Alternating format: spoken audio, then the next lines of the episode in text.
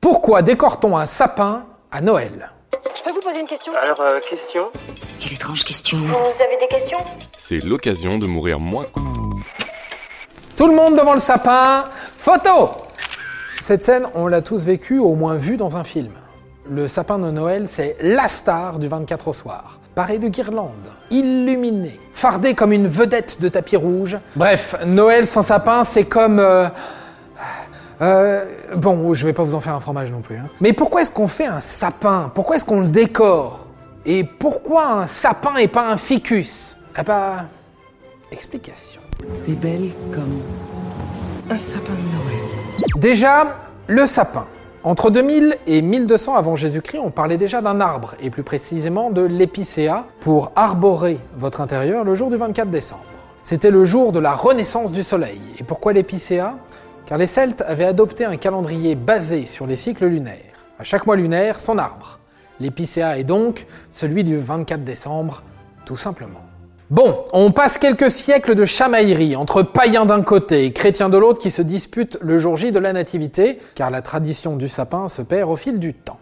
Mais, à la fin du 7e siècle, c'est le grand retour du petit arbre vert, avec une drôle d'histoire, vous allez voir. Un moine, évangélisateur allemand, Saint Boniface, a voulu convaincre les druides germains que le chêne n'était pas un arbre sacré. Il en fit donc abattre un. En tombant, l'arbre écrasa tout ce qu'il se trouvait sur son passage, à l'exception d'un jeune sapin. Moi, mal J'ai déjà survécu à bien pire. Bingo À partir de là, la légende est née. C'est depuis cet événement que l'on plante en Allemagne des jeunes sapins pour célébrer la naissance du Christ. Alors, qu'en est-il des décorations?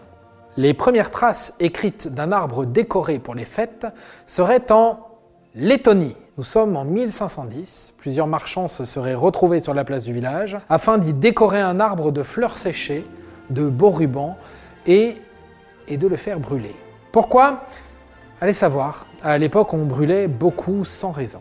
Mais le feu, il y a de la suie partout Sinon, le premier arbre de Noël similaire à celui que l'on trouve chez nous était d'Alsace. Il n'avait pas encore de lumière, mais on retrouve de nombreuses ventes d'arbres de sapins de Noël sur le livre de comptes de la ville de Célestat en 1521 dans le Bas-Rhin. Les décorations étaient composées de pommes, de confiseries et de petits gâteaux. Et si le sapin est si populaire en Europe protestante, c'est parce qu'il refuse de représenter la nativité avec une crèche, trop de fioritures, pas assez épuré, le sapin devient le symbole de la naissance divine. Ensuite, le sapin s'invite à la cour de Versailles en 1783 sous l'impulsion de la femme de Louis XV, Marie Lisenska, originaire de Pologne. Laissez-les faire encore 5 mètres et pour eux, ça va sentir le sapin. En 1837, la duchesse d'Orléans, Hélène de Mecklembourg, d'origine allemande, fit décorer un sapin aux Tuileries. Quant à la Grande-Bretagne, c'est le prince Albert, d'origine allemande, et Marie de la reine Victoria qui instaure la tradition par le biais d'un immense sapin dans la cour du château de Windsor en 1841.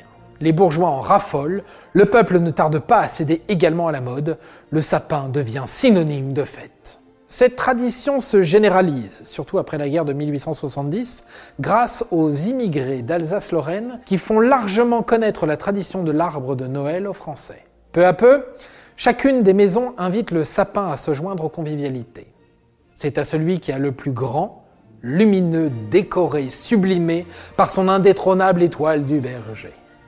Voilà, maintenant vous savez tout. Au revoir, messieurs, dames. C'est ça la puissance intellectuelle. Sapristi C'était un podcast Genside. Si tu as aimé ce podcast, c'est le moment de t'abonner, de laisser une note ou un gentil commentaire. Et si tu as fait tout ça, eh bien merci, car ça nous aide beaucoup.